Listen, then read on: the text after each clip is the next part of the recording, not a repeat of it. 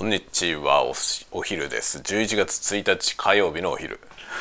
日付を言うようにしたからね。11月1日火曜日のお昼ご飯でございます。今日はですね何を食べようかなっていう話なんですけどパン。食パンを食べる。8枚切りロイヤルブレッド。なんとですねこのパン。週末に買ったはずのパンなんですよ。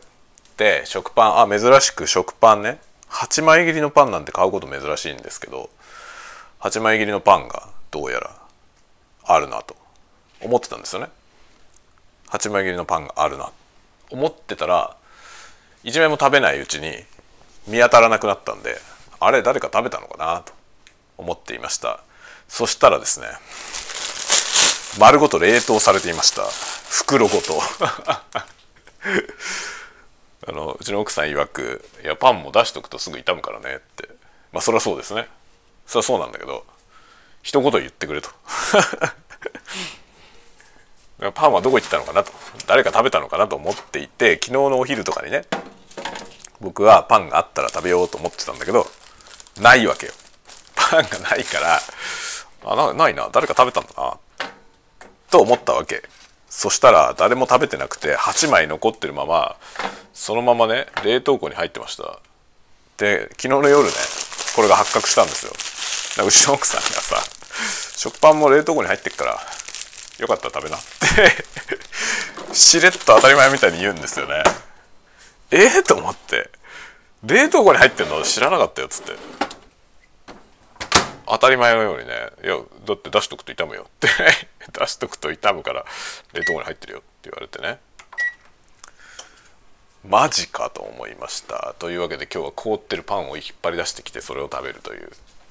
それを食べるというお昼ご飯でございます。さてこの辺のねパンに塗るやつらを出します。いや僕がパンに塗るもので一番好きなご飯ですよがないんだよな。ご飯ですよパンに塗るのが一番好きなんだけど。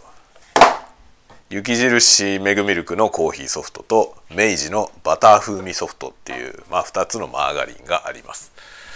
どちらもマーガリン。なんかいろんな国で禁止されたとか話題になっているマーガリン。ファットスプレッドですね。体に悪いらしい。体に悪いらしい。なんかまことしやかにどっかで聞いたんだけどバターはねバターは美味しいしバターは体にもまあ体に悪いよくはないけどあのなんていうの自然由来のものだからねいいんだけどこうマーガリンはね良くないと。ファットスプレッドだから体に良くないと言われていてでね面白いと思ったのがゴキブリはバターは食べるけどマーガリンは食べないという話を聞いたのよ。本当なのかな？本当なのかな？ゴキブリってマーガリン食べないの？なんかそれを聞いてゴキブリも食わねえものを喜んで食ってんのかと思ってなかなかね、えー、人間って因果な生き物だな。と思いますよね。ゴキブリも食わないらしいよマーガリン。でも聞いた話だから本当に分かんないけどさその本当なのかな？本当だったら超面白いなと思うんだけど。ゴキブリも食わないの？って思うんだけどね。でも正直マーガリン美味しいよね。僕は好きですね。体に悪くてもしょうがないの。体に悪いものがうまいんだよ。なんでだろうね。多分だから人間はさこのあの本能を捨てきれないままその文明になってしまった。文明を持ってしまった。ことによってね。いろいろな支障が出てるよね。だ本来多分さ油とか塩油とか塩とかそういうものはさ生きるのに必要じゃない。だからそういうものを美味しいと感じるわけですよね。そういうもの食べないと生きていけないから。だけどそれはさその食べ物が手に入らない世界の話なんだよね。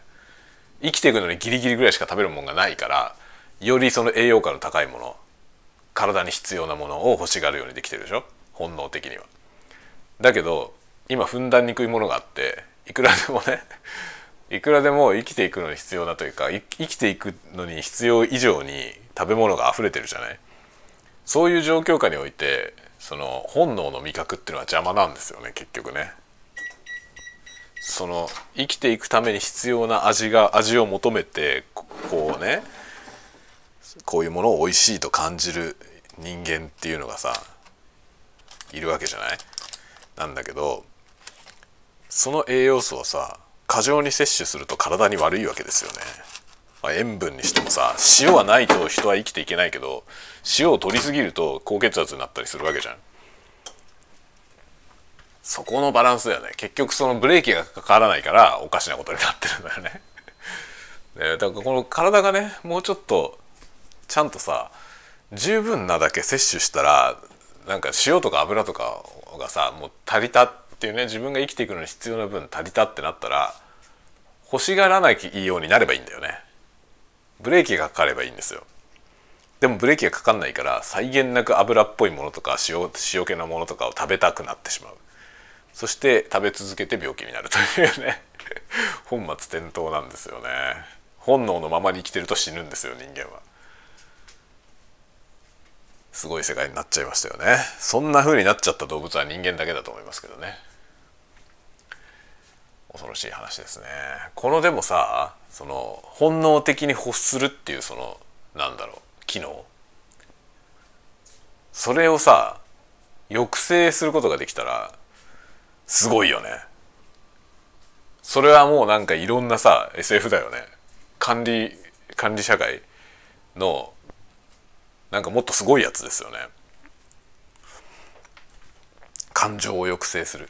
まあ感情を抑制する SF はいっぱいあるよね。なんかすでにね。それであの平和が訪れてね平和っていうのはこういうものなんだろうかっていう。まあ消極的な平和ですよね。争いが起こらない平和。競争心を失えば争いが起こらなくなるので競争しないってなる。だけど生存競争もしなくなって子孫が残らなくなるというそういうね、まあ、僕が「シオンズゲート」って作品でそういうことを書きましたけどあの割とねそういう SF になりがちな話ですよね。こう高度に文明化しすぎたことによって人間はどんどん動物から離れてしまってるんだけどだけど根っこの部分でやっぱり動物であってそこに何かしわがしわ寄せが来てるんだよね。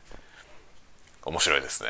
SF さあトーストモードでトースト焼いたんだけど凍ってる状態から焼いたからこれで出来上がってるとは思えない。ね。微妙だよ。微妙なんでもう一回焼くわ。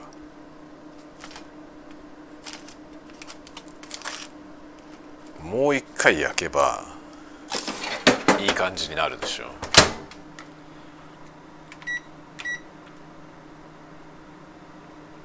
これもう一回2枚モードでやるとやりすぎかな。まあいいか。やってみよう。やってみよう。黒焦げになったら嫌だけど。何事もチャレンジ。今日は天気は良くないですね。曇っています。曇っているどころか今にも雨降りそうだね。いやはやいやはや11月になりましたけど。もう今日なんかね今日はひどいね僕は。やる気がない。全く乗り気じゃないですね仕事に対してもなんかぼんやりしてるわすごく。一応なんか報告書とかあげなきゃいけないやつ書いて午前中ねやりましたけど。全然なんかね馬力がないな自分に。たまにこういうことあるんですよね。ポテンシャルが出せない。なんかモチベが上がんないみたいな。ダメですね。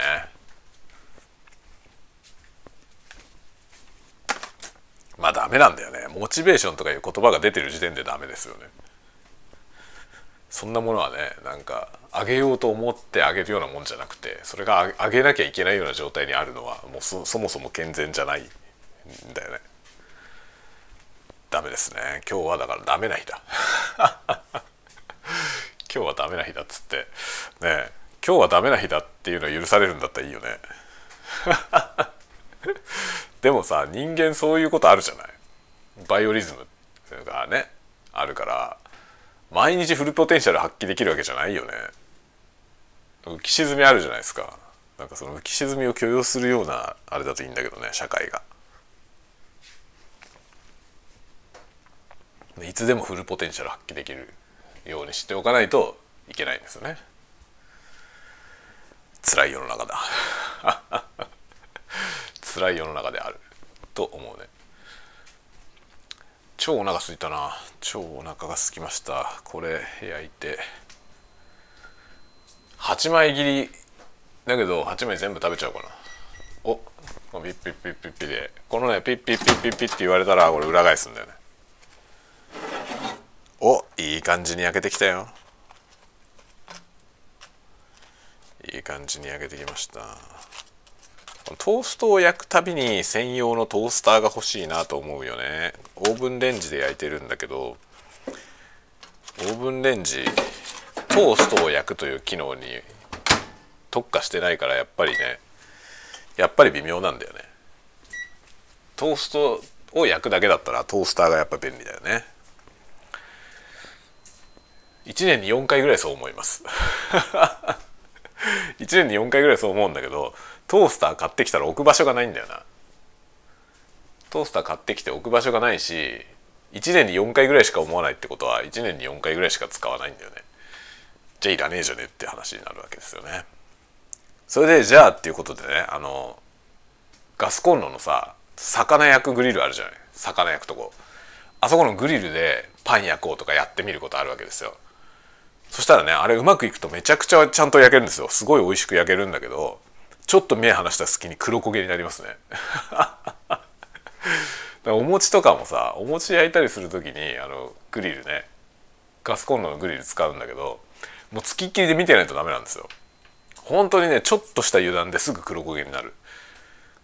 黒焦げレベルがすごいのよね。すぐ炭みたいになるんですよね。まあ、火力がありすぎるからさちょうどいいタイミングでさっと上げないとダメなんですよ。でちょうどいいタイミングでさっと上げるともうめちゃめちゃいい感じで焼けるんですよね。やっぱガスでガスファイヤーだからさいいんですよ。とてもいい感じに焼けるのよ。だけどつききりでいなきゃいけないからね。まあそういう意味でやっぱりオーブンレンジがオーブンレンジ使う人が多いってことよね。オーブンレンジは便利ですよね。いやめちゃくちゃお腹すいたな。胃が。胃が何か主張している。存在を主張している。普段胃袋なんかどこにあるか自分であまり感じないけど。こういう時だけめちゃくちゃ胃袋の位置をよいしょ感じますね。ここに胃がありますよって。胃が主張しています。よいしょ。皿を皿を出してきました。これで。今ねとりあえず4枚焼いたわ。この4枚を食ってみるとりあえず。4枚分食べてこれでまだまだいけそうだなって感じであればさらに追加しようかな。あってか飲み物がないんだよね。飲み物が。飲み物お茶しかないんだよな。トーストにお茶ってさ。トーストにお茶はないよね。まあ食後にコーヒー入れるつもりだけど。まあいいや。とりあえず飲み物なしで食おう。さてさて。では。ではいただきましょう。バター風味マーガリン。めちゃくちゃお腹すいたわ。ギューって言ってる。バタ風味マーガリンね。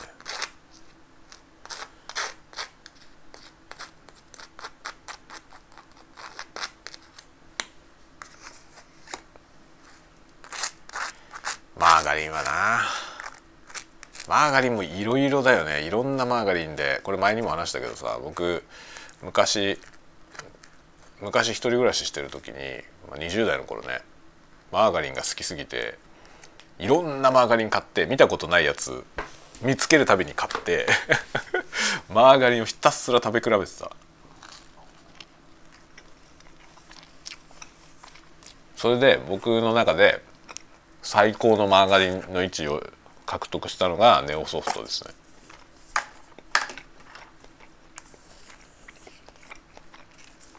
ネオソフトが美味しくてさでネオソフトより美味しいマーガリンを探そうと思ったのよ。ネオソフトあまりに定番だからなんかもっと隠れた名品みたいなやつないかなと思っていろんなマーガリンをね本当に試しましたね。いろんなの食べた。いろんなの食べたけど最終的にネオソフトが一番美味しいというところに落ち着いた。ネオソフト最強説あるよ。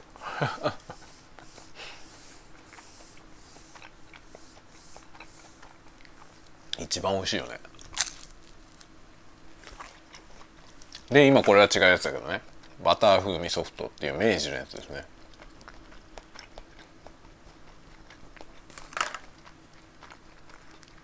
これはなんか比較的美味しいな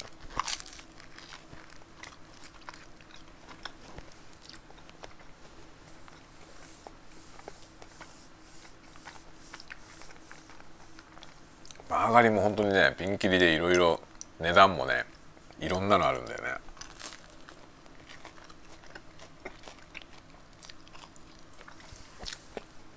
だけど結局ねその中で、まあ、決して高い方じゃない。むしろ安い方のネオソフトが一番美味しい。という結論に至った僕は。まあ好き嫌いの問題があるからさこういうのはね。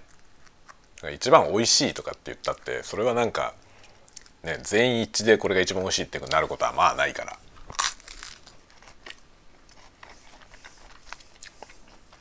まあ、みんなもぜひやってみてください。食べ比べ。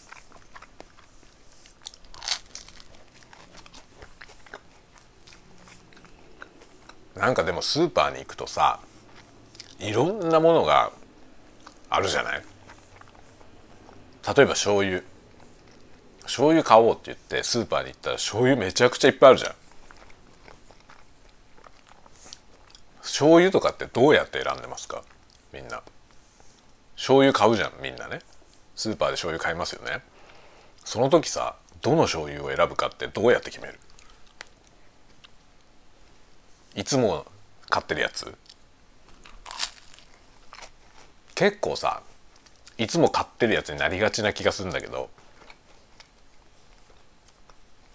あんなにたくさんあるんだからね。まだ見るめちゃくちゃ美味しい醤油あるかもしれないよね。それで僕はね 毎回違うの買うんだよ。これはどうかなこれはどうかなっつって。でその中の美味しいやつで美味しかったやつ覚えといて。まあなんか見たことないやつがなかったりすればそういう美味しいと思ってたやつを買ったりしますね。ほんと選択肢多いじゃない。サラダ油とかも。サラダ油とかもそうだしまあ何でもそうよね。マヨネーズケチャップソース。何でも選択肢がいっぱいあるじゃない。それをさどっかのカテゴリー一つのカテゴリーの中で食べ比べて自分にとって一番美味しいのはどれかなってやると楽しいと思いますね。まあ、マーガリンに限らず何でも面白いよね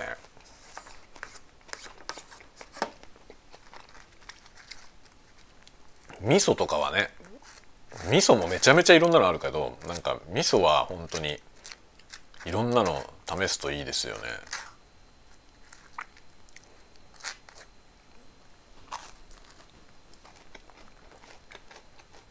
僕はね基本味噌はだしの入ってない味噌を買うんですけどそのだしが入ってないやつの中でいろんなのを試しますね。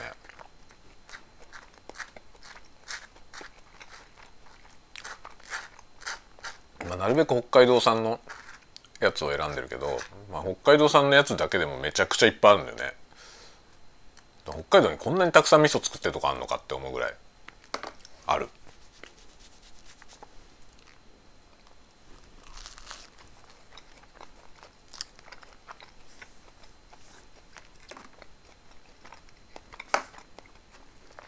これはでも選択選択肢という意味ではさとても重要なことだと思うんですよ。だけど昨日一昨日か昨日だか一昨日だかに話してたあの資本主義の限界の話あるんですけどね要は経済規模がでかすぎるのをこれをなんとかしないと地球の温暖化とか止めらんないしみたいな話をしてたんですけどあれの理屈でいくとさそのスーパーにねスーパーのあの品揃えあるじゃない？あれを眺めるにつけ無理だなと思うんですよね。要はあれ作ってる人たちがいてだから味噌作ってる人がそんなにたくさんいるわけじゃない？味噌作ってるメーカーがそんないっぱいあって醤油を作ってるとこがそんなにいっぱいあってね。その人たちが全員ちゃんと経済活動の中でやっていけないといけない。だからある程度売れないといけないってことは市場規模がでかくないといけないんですよね。それを維持しなきゃいけないからもはやどうしようもないわけですよね。この仕組み自体がドカッとシフトしないと無理だよね。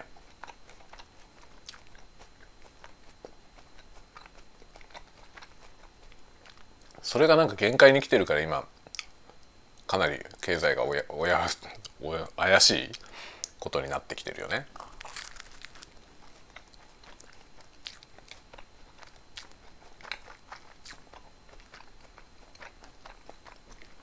どうなっていくんだろうね。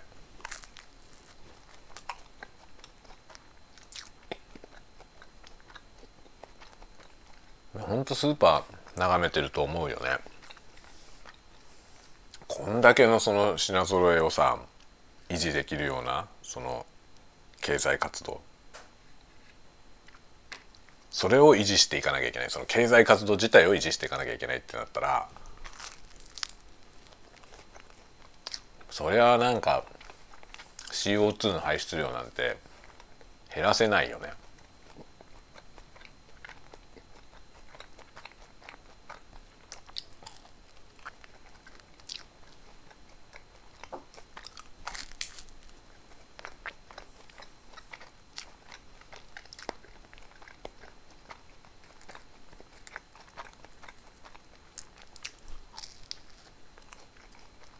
このところのその進化していった先にあるそのなんていうの社会の熟成みたいなものがね想像しがたいんですよね。まあ、SF SF やる人としてそういうこと言っちゃダメだけどさ未来を想像しがたいみたいなことを言っちゃダメだと思うけどでもどうなるのか全然読めないんですよね。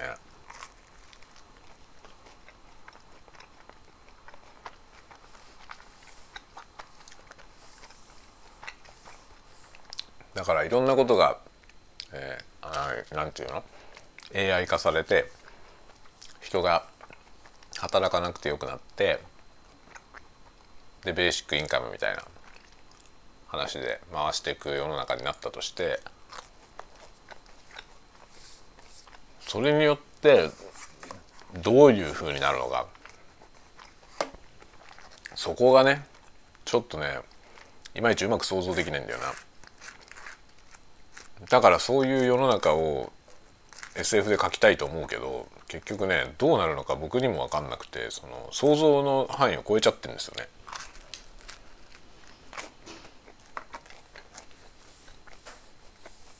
ベーシックインカムっていうものがそのなんていうの今理想的だと思われてる形でちゃんと機能したとしてそうしたらどういうふうになるだろうね。どういうふうになるんだろう。そこのところをねいつも考えるんだよね。そのベーシックインカムで暮らしていく人がどんどん増えてで仕事をしなくなる人が増えてねしなくても食っていけるっていうさ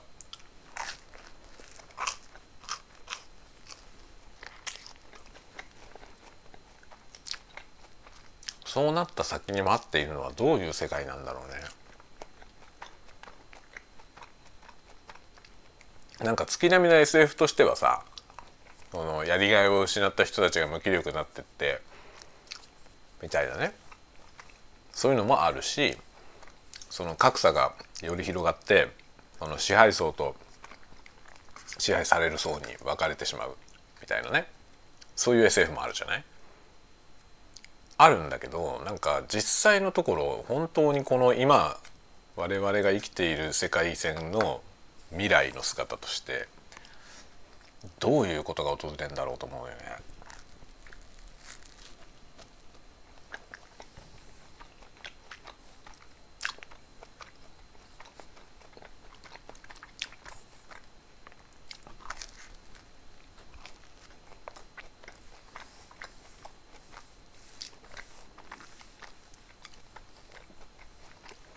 二極化はもうすでに起きてるじゃん。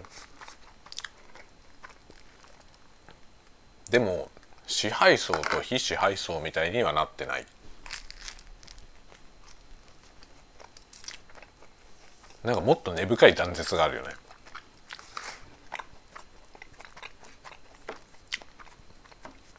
そもそも文字通り住んでる世界が違っちゃってて同じ世界を共有して生きてるっていう感じがしないぐらい乖離してる気がするんだよね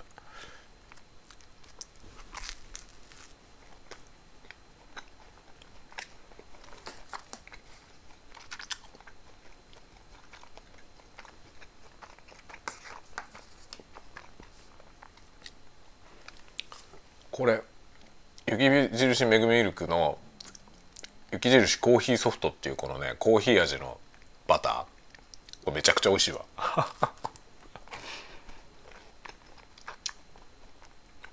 やっぱ雪印なんだね。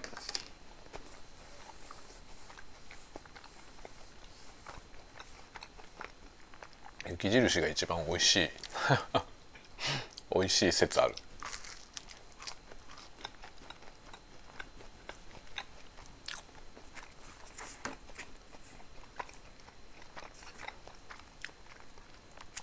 このコーヒーソフトは美味しいわ。そして4枚あれば足りそうだな。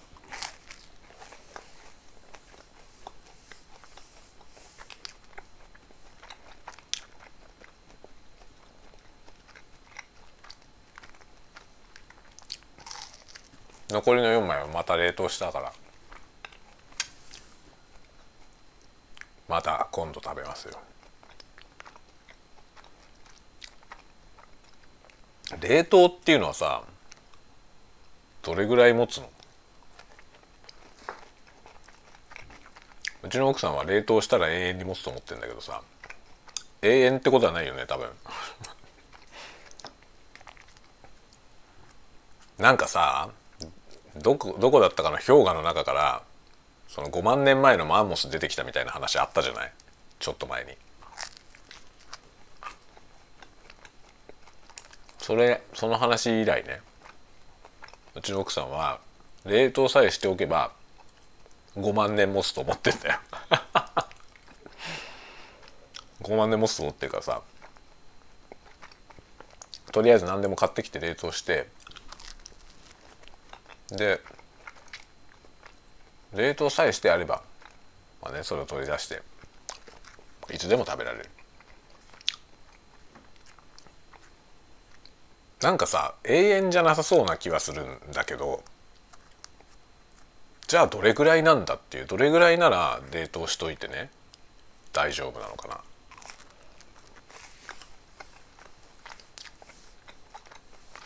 永遠と思ってていいのかな。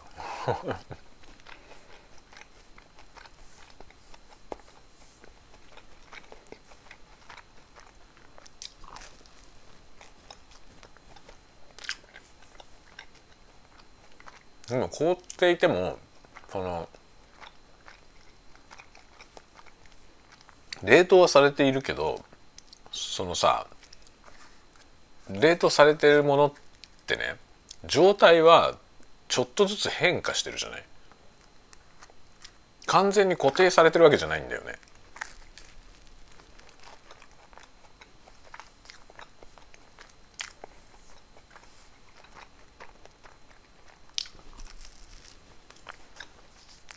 例えば冷凍庫の中で庫内の温度とその食品の温度が一致するところまで温度が下がった状態になると安定するじゃない？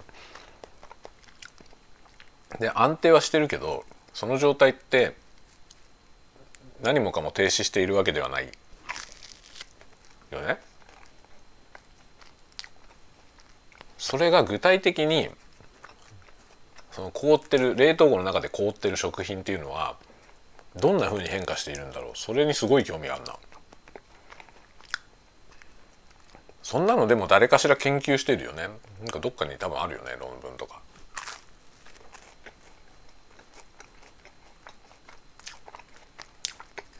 探してみよう。面白いですよね。サイエンス。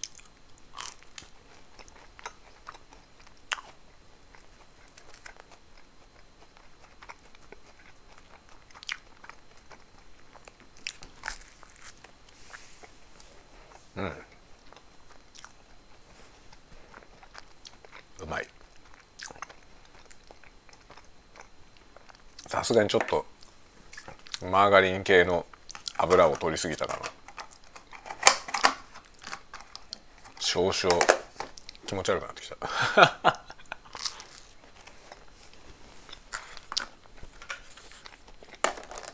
気持ち悪くなるほど食べんなよって話なんだけど。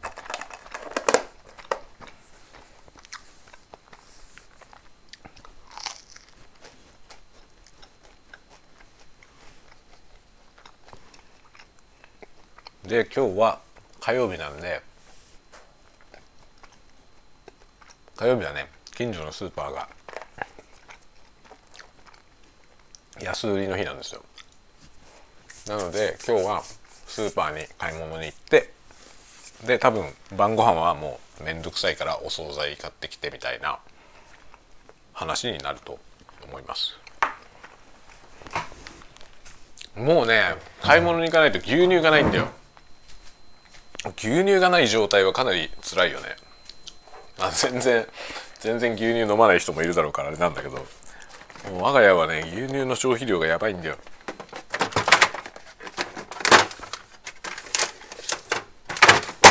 牛乳はね今週に週に12123本多分消費してるな。1回スーパーに行くたびに5本ずつ買ってくるから56本？5本か6本ですね。買ってきてますけど。すぐなくなっちゃうの。OK それで。午後の飲み物がないからコーヒー入れよう。コーヒーを入れますね。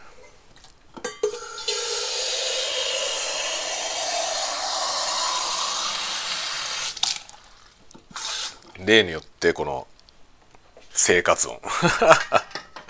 生活音満載。生活音満載のスタイフですね。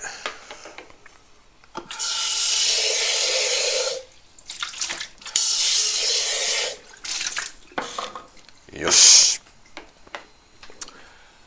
コーヒーはねこのところはずっとスターバックスのコーヒーですね。ターバックスで買ってきた豆。まあなぜならめんどくさいから買いに行くのがめんどくさいから。買いに行くのがめんどくさいから そのね家の家のじゃないあの通り道。出かけた時の会社行った時の帰りに寄れる場所。のねお店で、まあ、コーヒー豆買えるお店。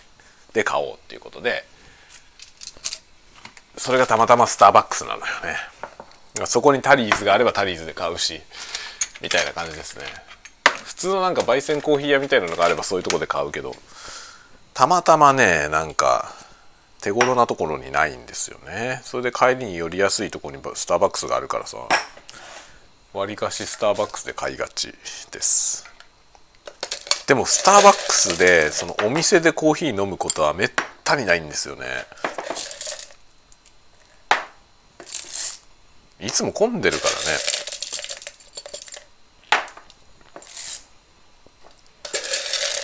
スターバックスあんまりゆっくりできない。ゆっくりできないから。ね。いつも混んでるからなんか慌ただしく出る羽目になるじゃん。それがねちょっと。どうせならもうちょっとゆっくりしたいっていうね。ゆっくりしたいっ喫茶店行くとさゆっくりしたいっていうのあるじゃない？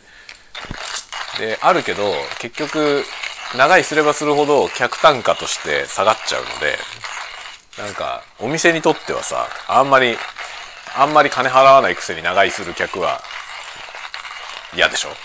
きっとね。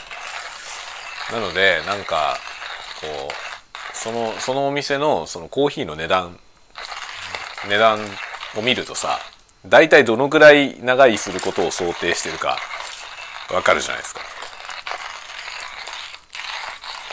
だからドトールコーヒーとかは180円とかでしょ？あんなのはすぐ出ていけよっていう意味だよね。で普通の一般的な喫茶店は大体5600円。コーヒー1杯5600円ですよね。5600円のところはなんか1時間くらいは600円5600円払って1時間くらいいてもいいのかな。ぐらいの感じですかね。だから2時間以上になったり1時間超えるんだったらもう一杯頼むみたいなそういう感覚でやってますね僕は。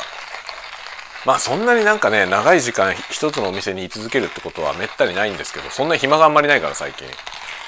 でも昔はねあの大きい本屋さんに行って本を大量に買ってきてでその時にそのね帰りに直接家に帰んないで喫茶店に腰を据えてねその買ってきた本をひたすら読むっていうことをやってたことあってそういう時はなんか1時間に1回ぐらい注文してその、まあ、コーヒーとかフレーバーのコーヒーとかねちょっと高いやつとか注文して居続けるってことは してたことはありますね。結構でもそれはお金かかるんだよね。45時間いると3000円くらいになる。3000円4000円くらいになるまあそれでもお酒飲むよりは安いよ。バーとかでお酒飲むとすぐ万とかいっちゃうからね。それを考えるとまあ喫茶店で本読むのはいいよね。1時間5600円で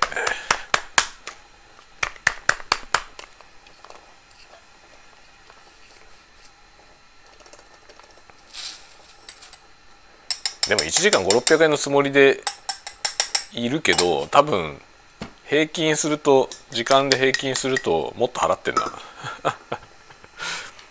大抵もっと払ってる気がするな。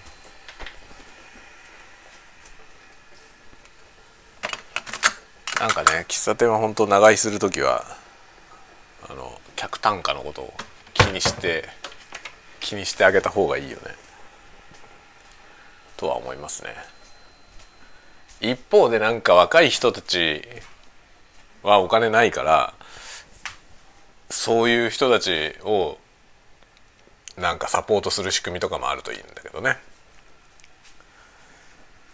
それでまあ昔ねあの小説書いた時にあのなんていうのお店をね喫茶店を作ってそこはもう町の人たちがね町の大人たちがまあ値札が一応あるけどあの料金は決まってなくてで中高生はね中高生はもうコーヒー1杯100円とか100円とかでコーヒー出してで大人の人たちはその任意で上乗せして払ってねっていうお店でその町の大人たちが町のその子供たちのためにねこう還元するみたいなそういう仕組みのお店を小説の中に登場させたことがあるんだけどああいうのがなんか成立できる街があったらいいよね。街ぐるみで。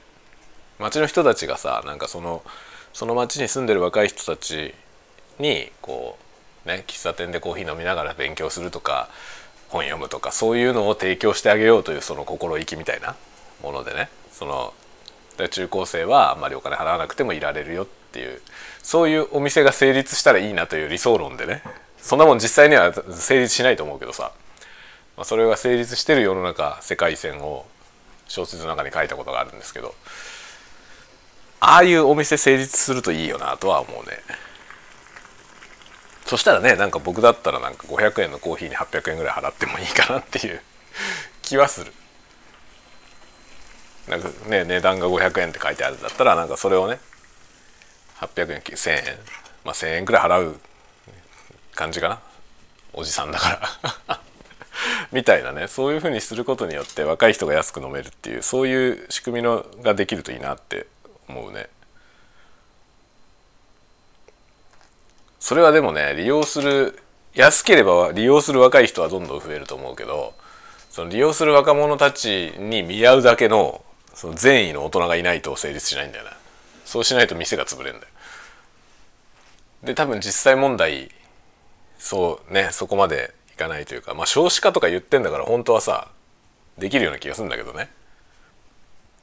まあ、どうもさなんかその少子化少子化っていうのをあのジジババが支えてもらうっていうさその観点でしか言ってないけどそうじゃなくて結局若い人が若い間じゃあその若い人たちのことをこのねその若い人たちに対してさ年長者いっぱいいるわけなんだからさ少子化なんだから。じゃあその年長者が若い人たちをサポートするってことをしたらいいんじゃないと思うんだよね。それを別にしないでさ その年金の問題とかだけを言ってんのは滑稽だよね。ね少子化でせっかくだって子供たち少ないんだったらその大人の方が過剰にいるんだから大人のわずかな寄付で子供たちをもっとね優遇することはできるわけじゃない。地域をもっと活性化してさ例えば学校に寄付したりとかねそういうことができるはずなんだよね。子供のためのなんかそういうことね。僕はなんかその喫茶店みたいなところだからなんかマクドナルドとかでひたすら長居して勉強してるやつとかを見るとさこういう子が行く場所がないんだろうなと思うんだよね。あれマクドナルドで居座ってるのは正直迷惑なんだよね。だからあの人たちに行く場所をちゃんと作ってあげればいいんだよねもっとじっくりゆっくりいられるような場所でもそういうところは高すぎて彼らは行けないわけじゃんお金がないから。じゃあそれをさ大人が支援すればいいわけだよね。その地域のさ。そういうことを町ぐるみでやればいいと思うんだよね。その町から若い人がいなくなっちゃうって嘆いてる町はね。町の大人たちでその共同で出資してそれを子どもたちに還元する仕組みを作ればいいと思うけどね。そういうことをしたらいいんじゃないのかなと思うんだけどなかなかそういう話は聞こえてこないですよね。少子化少子化っていうね少子化の問題点ばっかりが言われてて。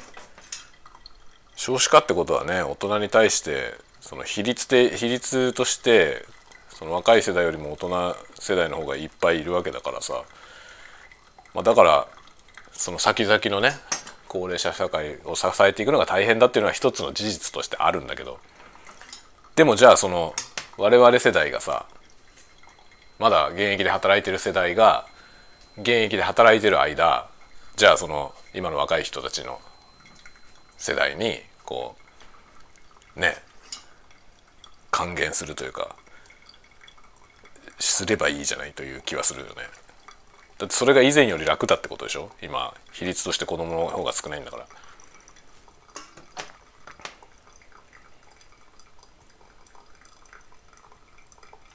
なんかそういうような仕組みができねえもんかなと思うんだよね。なんか自治体レベルでそういうことができたらいいと思うけどね。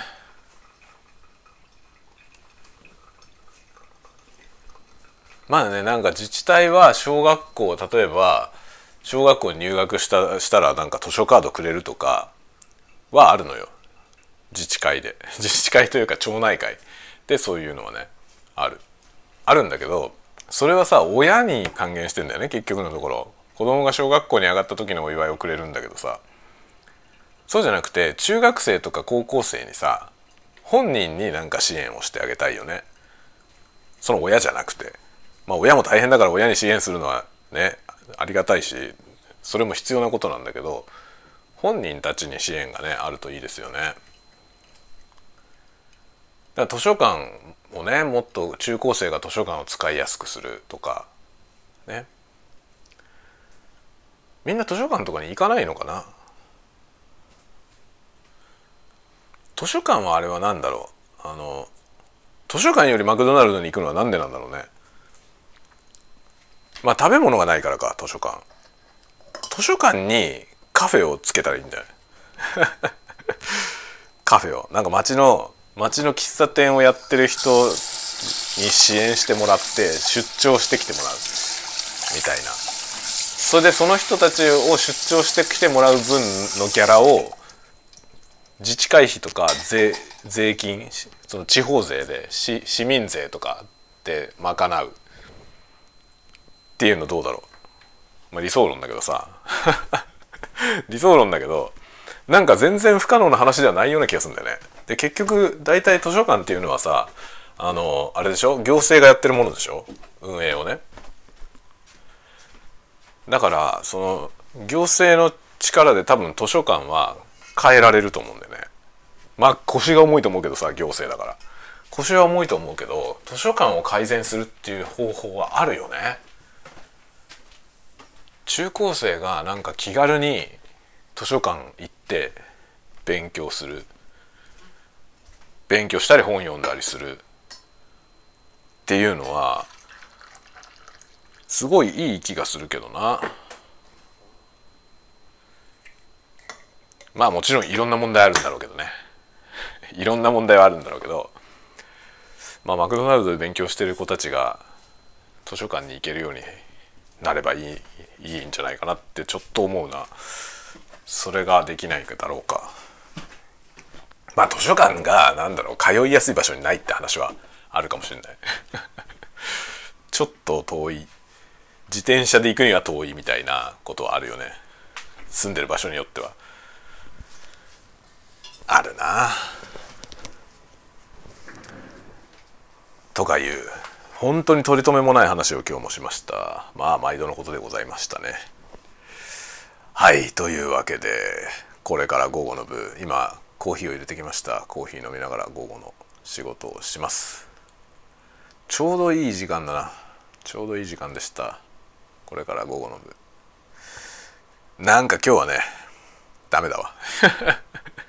やる気が出なくてポテンシャルが発揮できてないです。いかんいかんと尻を自分で自分の尻を叩きながら頑張りたいと思います。ではではまた後ほど。お会いしましょう。次のスタンド FM でお会いしましょう。またね。